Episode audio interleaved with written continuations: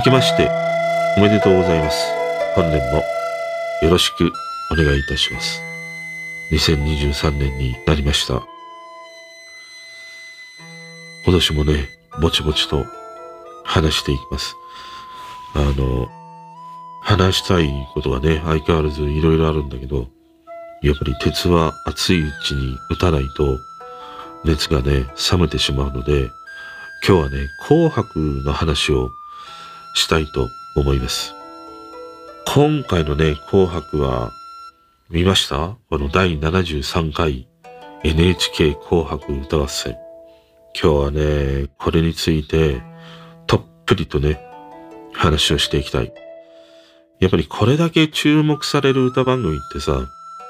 まあないわけだよね。その出場歌手がね、発表されたら記事になり、あの、司会が発表されたら話題になり、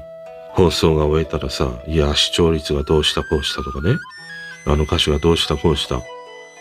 これだけさ、紅白の話題で、まあ1ヶ月はいかないかもしれないけども、2週3週にわたってさ、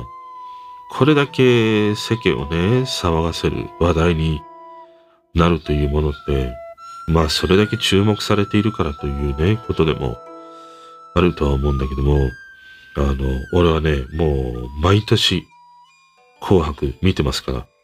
必ずね、最低でも2回、多い時はね、3回から4回見ますからね、それほど紅白は大好きな番組なので、で、案外ね、やっぱり紅白ってね、見ないよとか民放見てるよっていうね、人も多いとは思うんだけども、今日はね、そういうちょっとその、紅白から離れてしまったりね、また紅白をなんか年越しそばとかね、酒とかさ、飲みながらね、ぼーっとね、もう怠惰に見てしまった人たちに、いや、このね、10組、これだけは必ず見てっていうね、それをね、紹介していきます。全部でね、10組選んでみました。まあ、本当にね、どの歌手の人たちも最高のパフォーマンスをね、見せてくれたんだけども、中でもね、いや、良かったわっていうね、10組です。まずね、第10位。時代遅れのロックンロールバンドですね。まあ、これは今回の、ある意味鳥と言ってもいいようなライブをね、見せてくれましたね。ライブというか収録ではあるんだけどもね。えー桑田佳祐を中心に世良正則、野口五郎、チャー、そして佐野元春というね、もう何よりもさ、佐野元春ファンとしてはね、元春が紅白に出たというのが感慨深い。うん。まあ、それ以外の面々はみんな出てるんじゃないかな。チャーも紅白って出てるのかな初なのかなちょっとね、記憶にないけど、チャーは、アイドルをしていた時は出てたかもしんないね。ちょっと記憶にないんだけど。まあ、この時代遅れのロックンロールバンドね。で、大友康平がドラムを叩き、原優子に浜岡本か。まあ、MV 同様の面々であのステージをね、やるということで、まあやっぱり桑田佳祐ね、加山雄三へのリスペクトがすごいからね。で、加山雄三も今年というか今回で最後の紅白出演になるということでね、かなり足元がおぼつかない感じで、いや、ちょっと危ないっていうね、場面もあったりしたんだけど、あの、加山雄三と黒柳徹子のね、やりとりが、まあなんともね、いい感じだね。俺の日常の風景にあるさ、じいちゃんのばあちゃんたちのあの会話のようなね、日常感に溢れた感じというものがね、いや、むしろこの NHK という大舞台でさ、ねえ、黒柳徹子とあの加山雄三の交わす言葉というものはね、いや、逆に奥深いなっていうふうにね、思ってしまいましたね。このシーンもね、ぜひ、このね、加山雄三のステージというものもね、ぜひ見てほしいんだけど、まあやっぱりこの時代遅れのロックンロールバンドはさ、まあ、ヨシキたちのね、バンドもあったりはするんだけども、こう似て非なるものがものすごくあるなという印象があってね。まあ、ヨシキたちの、あのバンドっていうものはさ、まあ、世界を狙うみたいなね、ものでやっているんだけど、一方この時代遅れは本当に力の抜けた感じでやっている感というのかな。そういうものもあったりしてね。このなんか、同じタイミングで、まあ、かつてのそのレジェンドと言われた人たちがね、こうやって集まってバンドを組みという、この対比がね、ちょっと面白かったりしましたね。あの、どっちがいいとか悪いとかはなくて、まあ単純にその自分の好みでね、好きか嫌いかというだけでいいとは思うんだけど、やっぱりこの時代遅れをね、こうやってテレビで見れたというのが、いや、なかなかに NHK 頑張ったなというね、感じがすごいするね。この今のこの法学会においてのこういうその特別感を出せる中心というと、やっぱりなんか桑田佳祐が常になんか中心にいるというね、感じがしてならないね。そのオリンピックのああいう民放の公式ソングとかもそうだし、映画の音楽とかもそうなんだけども、こうしてね、桑田佳祐を中心にというものは、案外やっぱり遡るとさ、メリークリスマスショーとかね、あれもやっぱり桑田佳祐とね、吉川浩司が中心になってやったという経緯もあったりして、案外この桑田佳祐という人はやっぱりそういう人を集めて祭りごとをやるということが好きなね、人なんだろうね。だから桑田佳祐を中心にこうしてね、みんな、その仲のいい面々という人たちが集まって、できるという存在がね、まあ今このこと、ポップスの法学会においては、桑田佳祐が中心にいるんだなっていうね、それをすごい感じたりしましたね。まあこの時代遅れに関しては、見どころとしては、あの佐野元春のシャウトからのチャーのね、歌声でね、あの流れは本当にかっこいい。これはね、あのセットも含めて、この元春からのチャーのね、あの瞬間をね、ぜひ見てほしい。第10位はね、時代遅れのロックンロールバンドでしたね。そして第9位。あいみょんハートと君はロックを聴かない。この2曲をね、彼女が歌ったんだけど、俺ね、不思議なことに、あいみょんって民放の歌番組でもね、よく歌うシーンっていうのは出るんだけど、あの、彼女はなんかすごい特別感をいつも感じるんだね。あいみょんのああいう歌番組で歌う姿を見ると、彼女だけはね、なんか不思議な特別感があるなっていうのをね、毎回感じるの。で、今回の紅白も同じように感じたんだけど、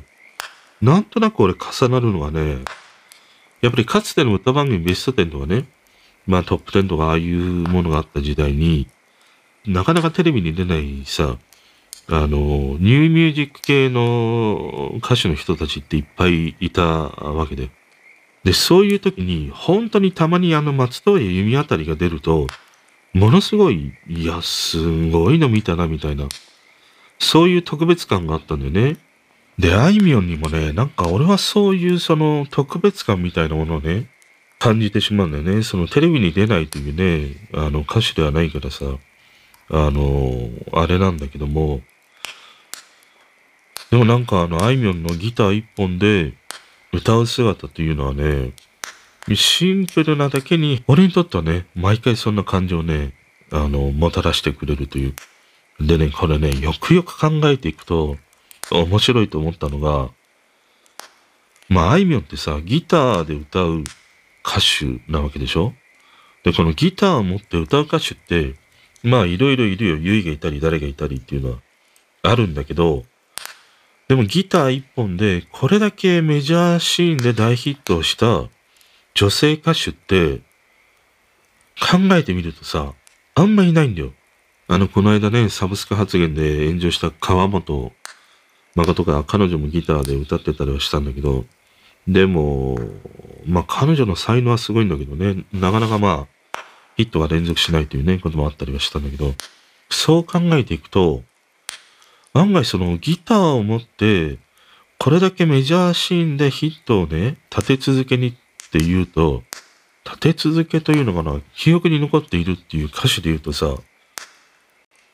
あいみょんの前って、いるかしかねえんじゃねえかっていうふうに 思えてきたんだけど、だからなんか変なね、特別感みたいなものがあるのかなってね、思ったりもしましたね。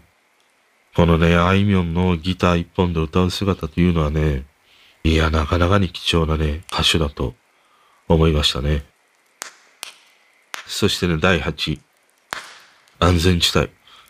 50周年でね、先頃ドラムの田中裕二さんが亡くなってしまってね、4人でのステージになったんだけど、最初ね、玉置浩二のあのメロディーを歌って、もうこの曲は涙なくしては聴けないというさ、まあ一曲なわけで、メロディーって好きな曲でね、俺もトークでも何回かこのメロディーについて話をしたんだけど、メロディーってさ、すげえ熟成されていく感じがあるよね。玉置浩二が歌うものって、年を重ねるほどに熟成されていくというね、ものがある。その一方で、渋みやね、苦みみたいなものも出てくるんだなっていう。それは、まあどうしてもやっぱり仕方がないことではあるんだけども、年を重ねていくことでの、その、かつてのような歌唱スタイルではなかなか歌えないというね、ものがあったりするんだよね。だから、熟成されていく中に、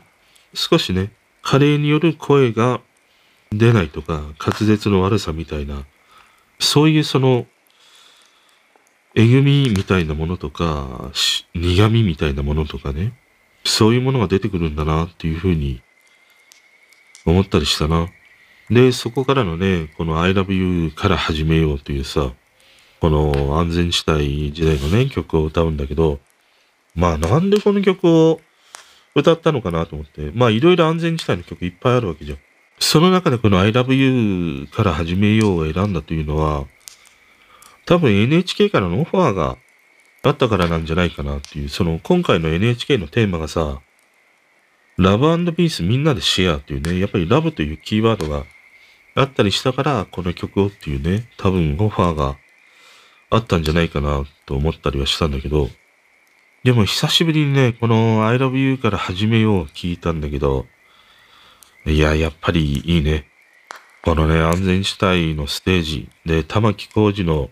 ステージというものは、うーん、まあもちろん声も出てたりね、するんだけども、やっぱり残念ながら年々ね、こう年を重ねていくというものが出てきてしまうので、こうしてね、玉置浩二の円熟味を帯びたメロディーで、また安全地帯時代のね、I love you から始めよう。これをね、聞けるというのは、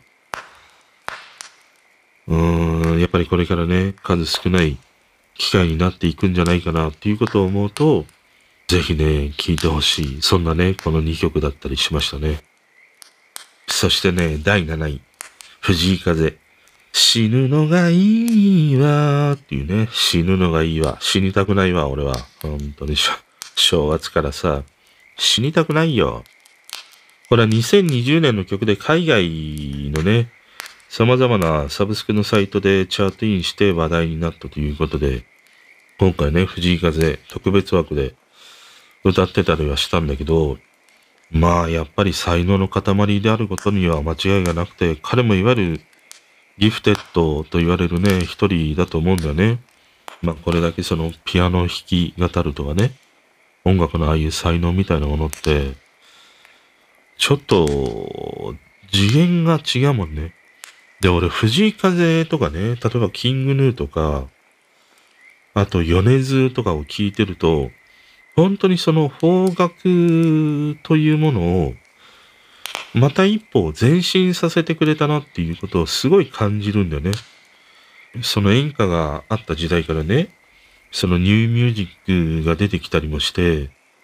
で、歌謡曲があったり何があったりっていう流れがある中で、まあ常にそのね、聞く側も耳が超えていくという、そういうステップをさ、踏んできたんだけど、こう最近で言うと、ここら辺のまあメインストリームを走っている面々というのは、やっぱりこの方角における様々な、まあ、テクニックであるとか音楽性みたいなものとか、そういうものをまた一段上に上げてくれたなっていう。で、それを一般の人たち、お茶の間の人もね、聞くようになって、その耳が肥えたというね、そういうものね、すごいもたらしてくれた歌手の中の一人だなっていうふうに思ったりしましたね。だから、今回この死ぬのがいいわってね、海外からある意味こう、まあ逆輸入の形で日本でも再燃してというね、流れもあったりするから、やっぱりこのサブスクでリリースしていることの意味って、俺はあるんじゃないかなってすごい思うんだよね。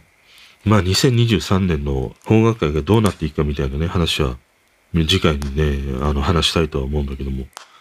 まあこの藤井風の死ぬのがいいはもう、まあ彼のあのピアノのね、演奏、あの弾き語りの凄さとか、まあやっぱり改めてね、この曲の良さみたいなものはね、あんまり藤井風を知らないという人にこそ見てほしいと思えたね、パフォーマンスだったりしましたね。第6位はね、20ですね。みんなでクラップ。まあ20はさ、この年末に来てザ・ファーストテイクでもね、えっ、ー、と2曲ぐらいかな歌ってたりする姿を見たんだけど、俺ね、ちょっと、込み 込み上げたんだよ。ファーストテイクで彼女たちが歌う姿を見て。あのね、すごいんだよ、パフォーマンスが。今回この、紅白でさ、K-POP のいろんなグループが出たんだよね。TWICE が出たり、ルーセラフィムかが出たり、あと IVE が出たりね、したんだけど、そういう K-POP と並べてみたときに、あの、20はさ、半端ないんだよ。パフォーマンスがすごいなと思って。だからなかなかその韓国内でデビューに至れなかったっていうのは力不足みたいなことがね、言われてたりはしたんだけど、やっと韓国国内でも彼の女たちがデビューした。いや、そこまでの一気に一つ達したんだなっていう。で、そういうその人気の K-POP のガールズグループと、今回ね、こう比較してみたときにも、やっぱり20のパフォーマンスって、俺は一番なんか突出してるんじゃないかなっていうふうに思ったんだよね。ダンスのキレもそうだし、まあ歌声とか歌唱もそうなんだけども、だからね、これだけやっぱり研鑽を重ねてきた一つの結果としてね、あの彼女たちも出てきたなっていう、またドームだったかな、どっか大きな会場とか、ライブでね、まあソールドアウトで埋め尽くすというほどの人気になってきたというね、ああいうものも、やっぱり彼女たちのああいう実力があるからこその人気につながってるんだなっていうものを、ものすごく感じるね、パフォーマンスだったりしましたね。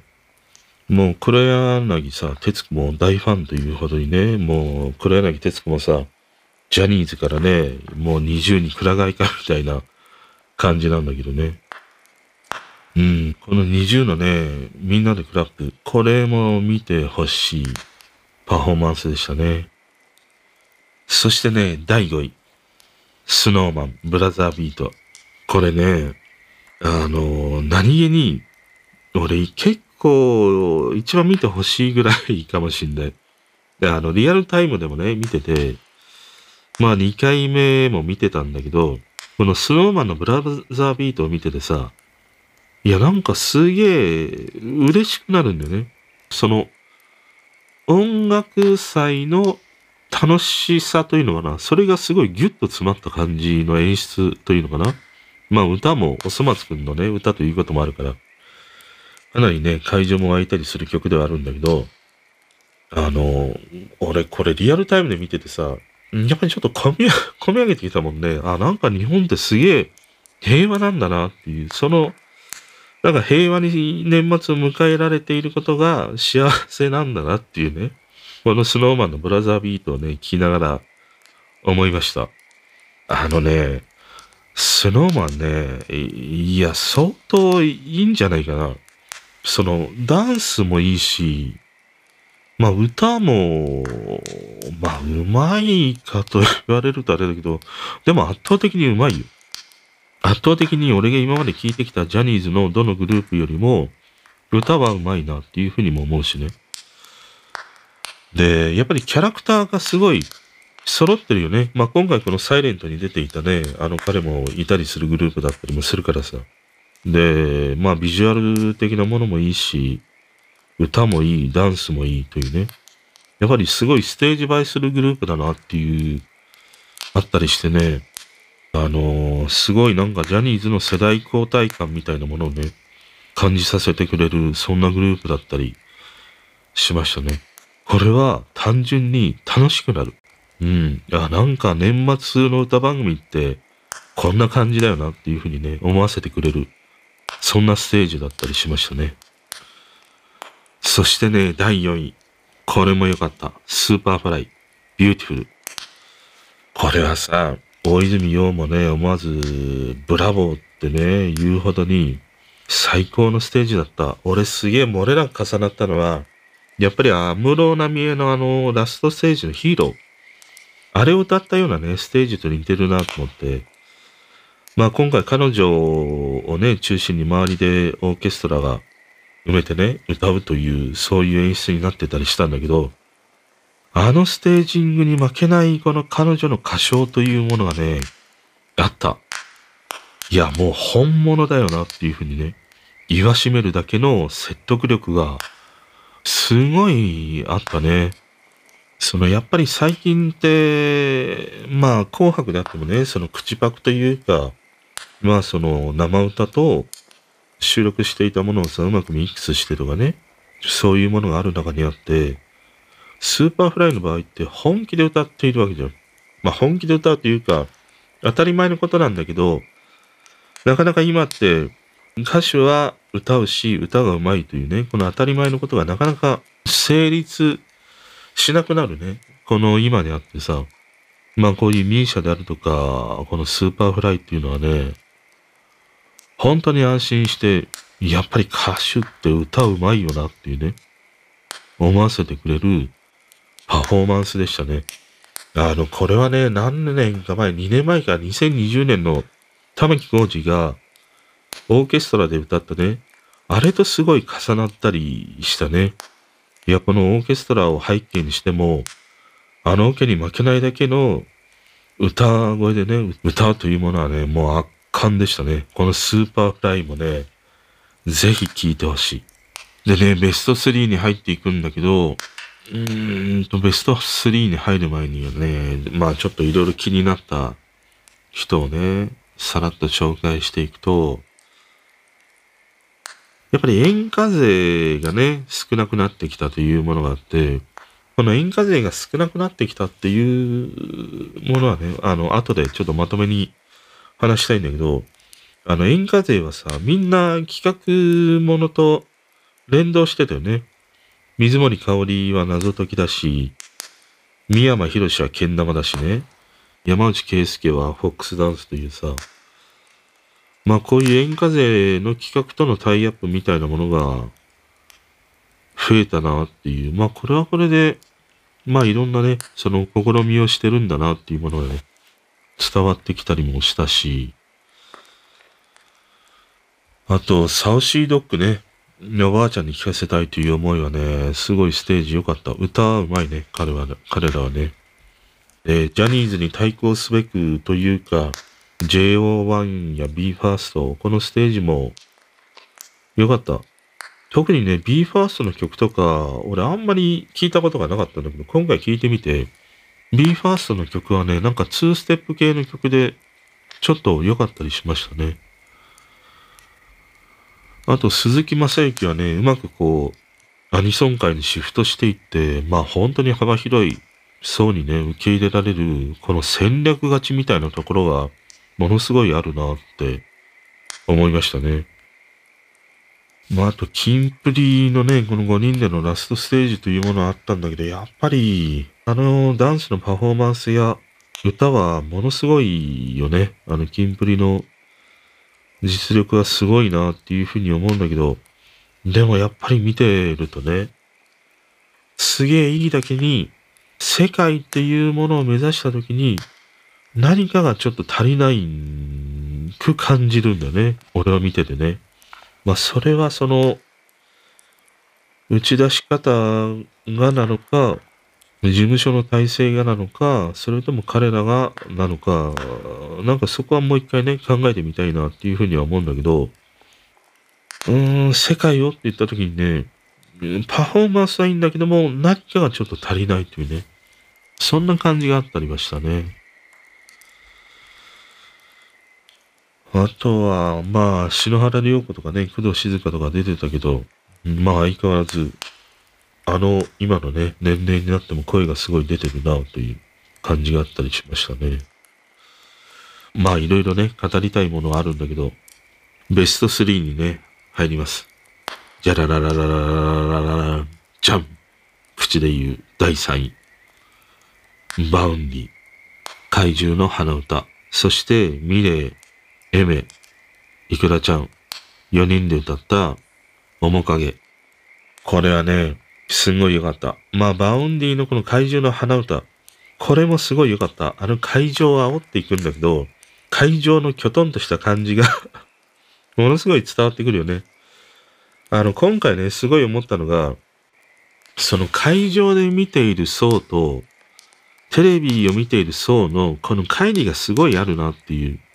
要は会場に来ている人たちって、まあ俺世代とか俺よりも上の世代の人たちが多かったんじゃないかな、あの観客を見ているとね。そういう人たちに向けて Vaundy が、いや、まだまだいけるかって言ったところで、きょとんとなるよなっていうふうにね、思った。会場はさ、いや、もうちょっと、そろそろトイレ行きたいんですけど、みたいな。そんな感じがね、多かったんじゃないかな。行けるかって言ったところでね、行けませんっていうね、感じだとは思うんだけど、まあ、この怪獣の花歌もいいし、やっぱりこのね、4人での、面影のこのパフォーマンス、ザ・ファーストテイクでね、歌う姿を見て、まあ、初めてだよね、ああやって、ステージで歌うものというのが。このね、4人が4人とも、声が特徴的なわけだよ。この4人がね、見事に融合していて、何よりも、そのミレイとかさ、エメとかを見てても、一人で歌っている時ってすごい緊張感がね、伝わってくるんだよね。でもこの4人がさ、円を描くようにしてね、こう囲んで歌っている姿っていうのは、本当になんか緊張感が取れた姿でね、すんげえいいパフォーマンスだったりしたね。リラックスした感じでね。このね、楽しげに歌うこの4人の姿。で、ただ楽しいだけじゃなくて、しっかりとね、聞かせてくれる歌声で歌ったというね。これがね、いや、相当良かったね。このね、4人で歌う姿っていうものはさ、他ではね、見れないので、ぜひ見てほしいね。うん。本当にこの4人の共演はね、いいステージだったりしたね。うん。これは何度も見たくなるというね、ステージでした。そして第2位、ダチョウ倶楽部と有吉、白い雲のように。もうこれはね、泣きました。聞きながら泣いてた。本気で。あのね、まあやっぱりりゅうちゃんへのね、思いというものがあるんだけど、改めてこの白い雲のようにって、すげえいい曲なんだなっていうふうに思った。まあこの曲って、藤井フミヤと弟の直之か。この二人でね、作った曲ではあるんだけど、当時、もちろんリアルタイムで聴いてて、あの当時もやっぱり、サルガン石がね、ゴールしてこの曲でデビューしてという、ああいうその勢いで、ものすごい大ヒットしたし、あの当時も聴いてて、まあいい曲だなぐらいにしか思ってなかったんだけど、今回ね、こういうまありゅうちゃんのことがあって、この曲を聴くとね、本当にあの白い雲というのが、りゅうちゃん自身とね、重なってしまって、いや、胸をね、ちょっと激しく打たれてしまいましたね。うーん、これはね、あの、有吉のさ、上島も喜んでおりますというね、ああいう言葉とか、いや、泣かせるよなっていうふうに思いながらも、でもさ、一方でね、いや、笑い芸人が人を流せてどうするんだっていうふうにね、言いたいよ。本当に。まあこの曲はね、こういうタイミングでということもあったりしてね、改めて、あの、俺にとってはね、りゅうちゃんって、なんか好きな芸人さんだったりしたからさ、この曲とね、重ねた時に、だいぶね、込み上げるものがあるんだなと思って、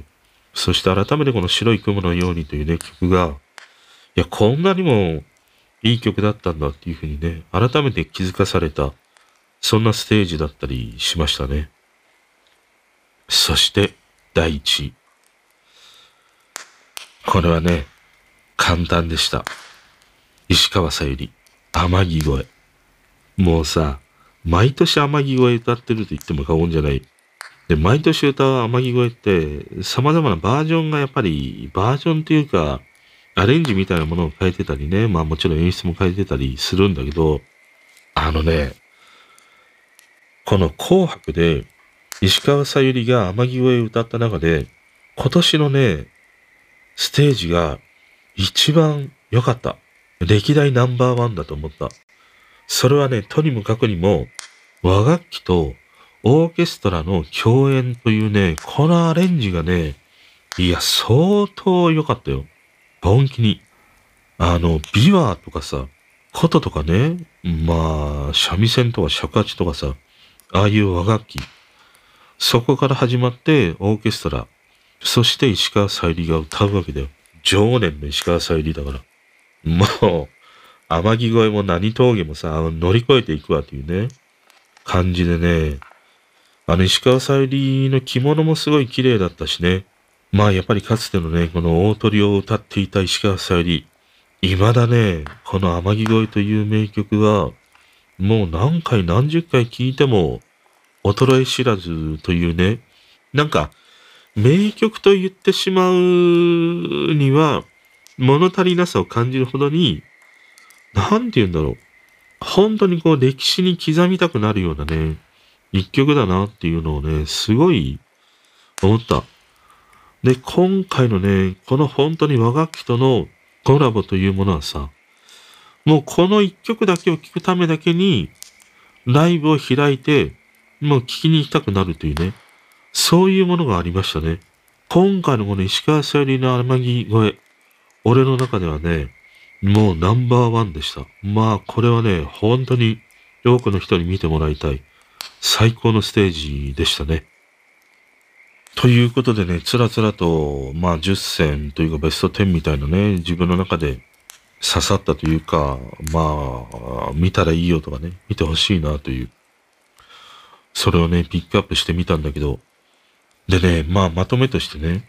俺今回のこの紅白を見ていてもそうだし、とにかくこの最近のこの邦楽界における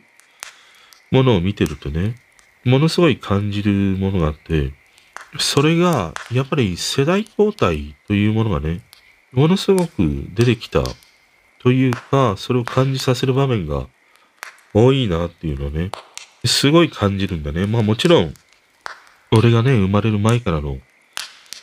昭和世代をね、通ってきた人たちとの、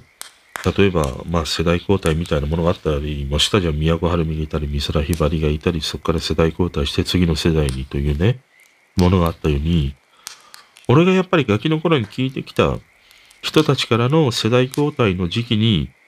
だんだんなんか入りつつあるのかなっていう、それをね、すごい感じたりしましたね。一番それを顕著に感じるのが、その業界として、今の時代のその大物歌手を仕立て上げていこうというね、そういう機運みたいなものがあるんだなっていう。で、それが、あの、ミーシャの鳥であったり、福山雅治の大鳥に現れているように、この二人の組み合わせってさ、三年連続なんだよね。紅白の鳥と大鳥を務めるというのは。で、民放の歌番組でもさ、この福山雅治とかね、ミーシャを鳥に持ってくるというね、流れがあったりもするし、まあ、あと、それを兼ねなあと、ゆずとかね、まあ、ゆずは周年というね、こともあるから、なおさらあるかもしれないけども、このなんか3組あたりって、ものすごいこの音楽業界時代で次の世代、例えば北島三郎がいたり、宮古晴美がいたり、美空ひばりがいたりというね、ああいう大物歌手の人たちを受け継ぐように、これからの時代の大物歌手というものを作っていこうというね、そういう流れをすごい感じるね。だからこれからのしばらくの間っていうのは、ここら辺のミーシャであるとか、福山雅治とか、こういう面々が、この邦楽界においては、大物歌手として、えー、扱われていくんじゃないかなっていうね。それを感じましたね。この次の世代に続いていくのが、まあ NHK っていうことだけをかん見ていくと、ミレイとかね、星野源とかね、あそこら辺にすごい NHK としては期待しているというものを感じたりはするね。この大物歌手みたいなものを邦楽のこの業界として作っていくというさ、そういうものはね、すごいあるなっていう、それを感じましたね。で、あとね、もう一つその世代交代っていうことで言うと、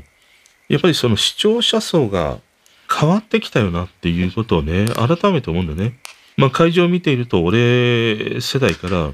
上の世代の人たちがね、多い印象ではあったんだけど、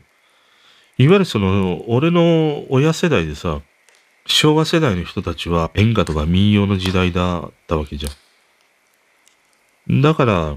まあ NHK でも演歌があってほしいとか民謡が聞きたいとかね、そういうものはかつてはあったんだけど、でも今この NHK の紅白を見ている中心層なんかで言うと、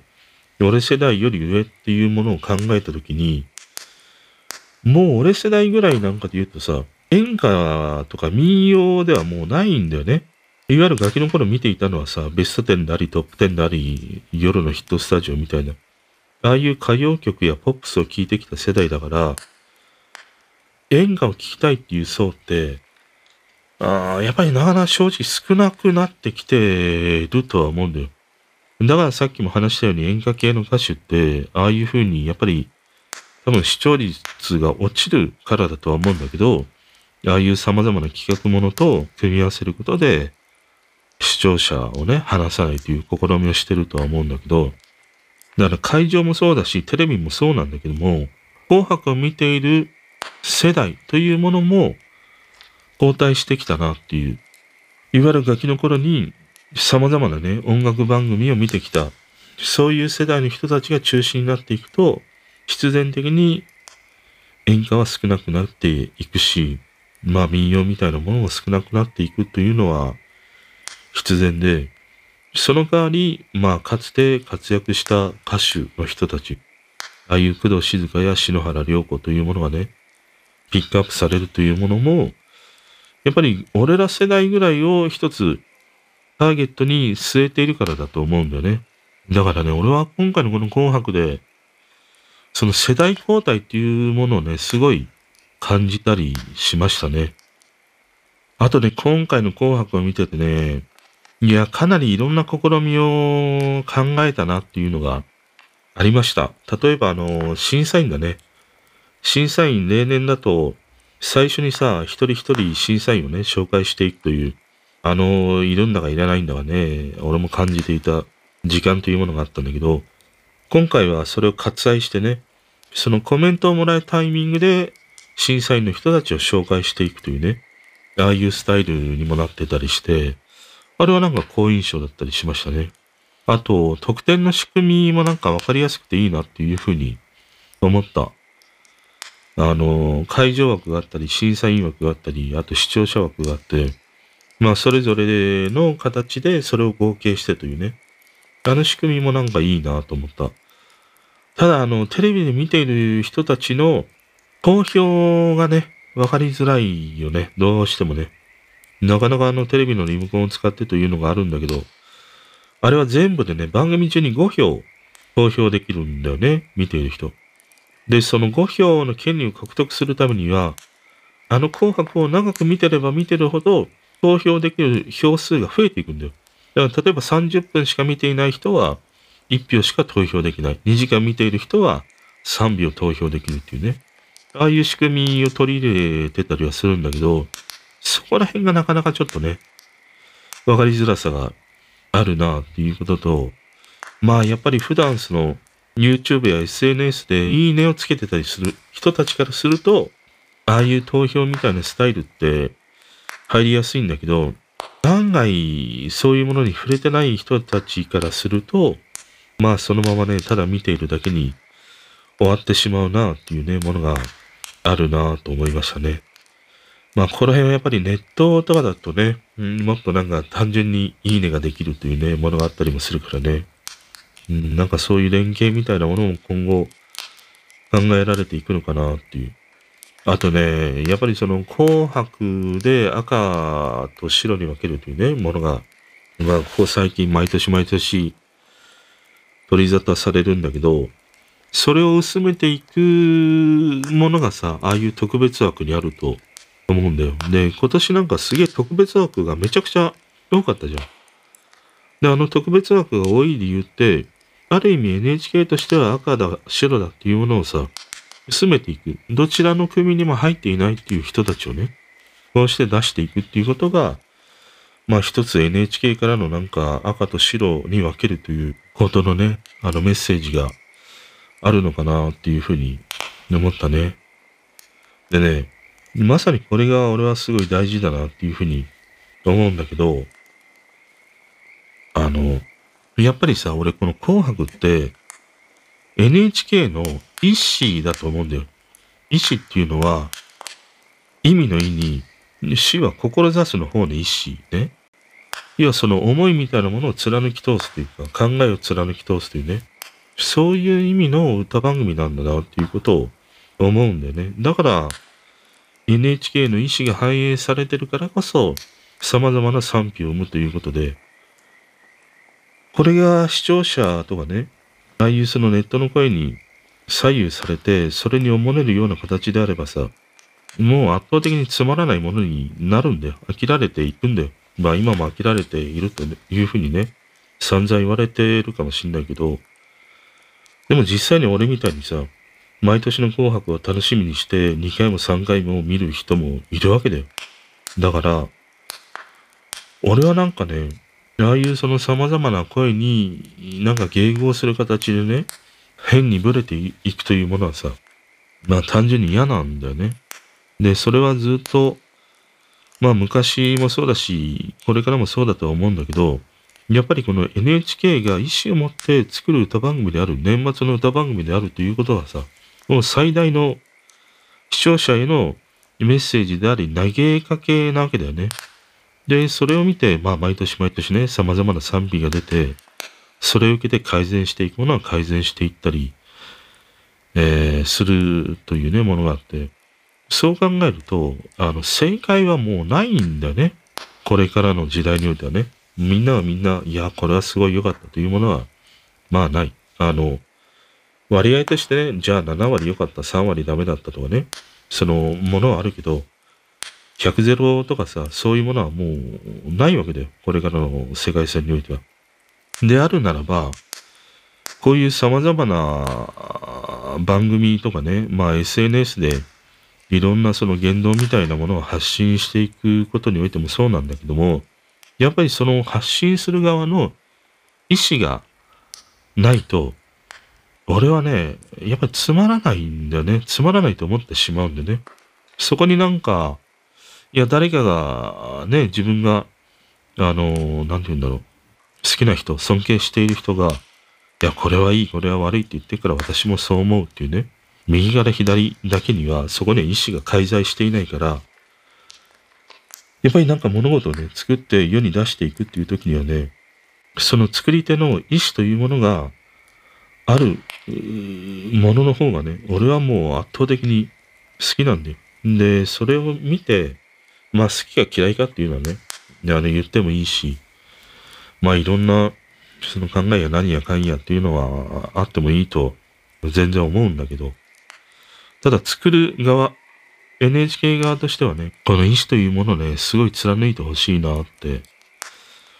思ったりしましたね。うん。まあそういう意味ではね、こういう今回 NHK の様々なね、新しい試みとか、こういう特別枠を増やしていくとか、まあこういうものを見るとね、いや、かなり考えて作ったんだなと思う。要はさ、そのネット記事とかね、あの NHK が視聴率が落ちて世帯視聴率がどうだこうだって言ってるさ、ああいうゴミみたいな記事って、あの、見てんのはさ、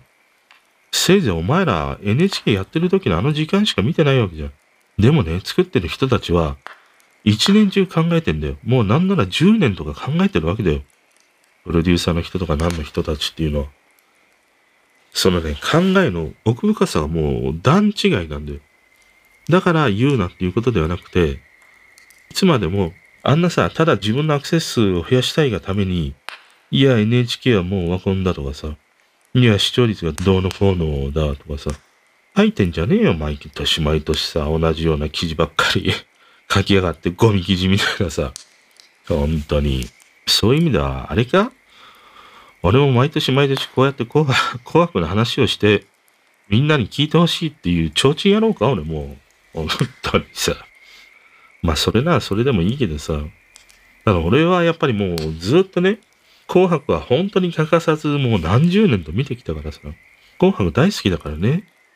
で、ましてやこういうふうに、ねえ、何かしら曲がりになりにもさ、音声配信をして発信できれば思った時に、自分でも、あ、紅白って、こうやってね、何か人に伝えようとした時にさ、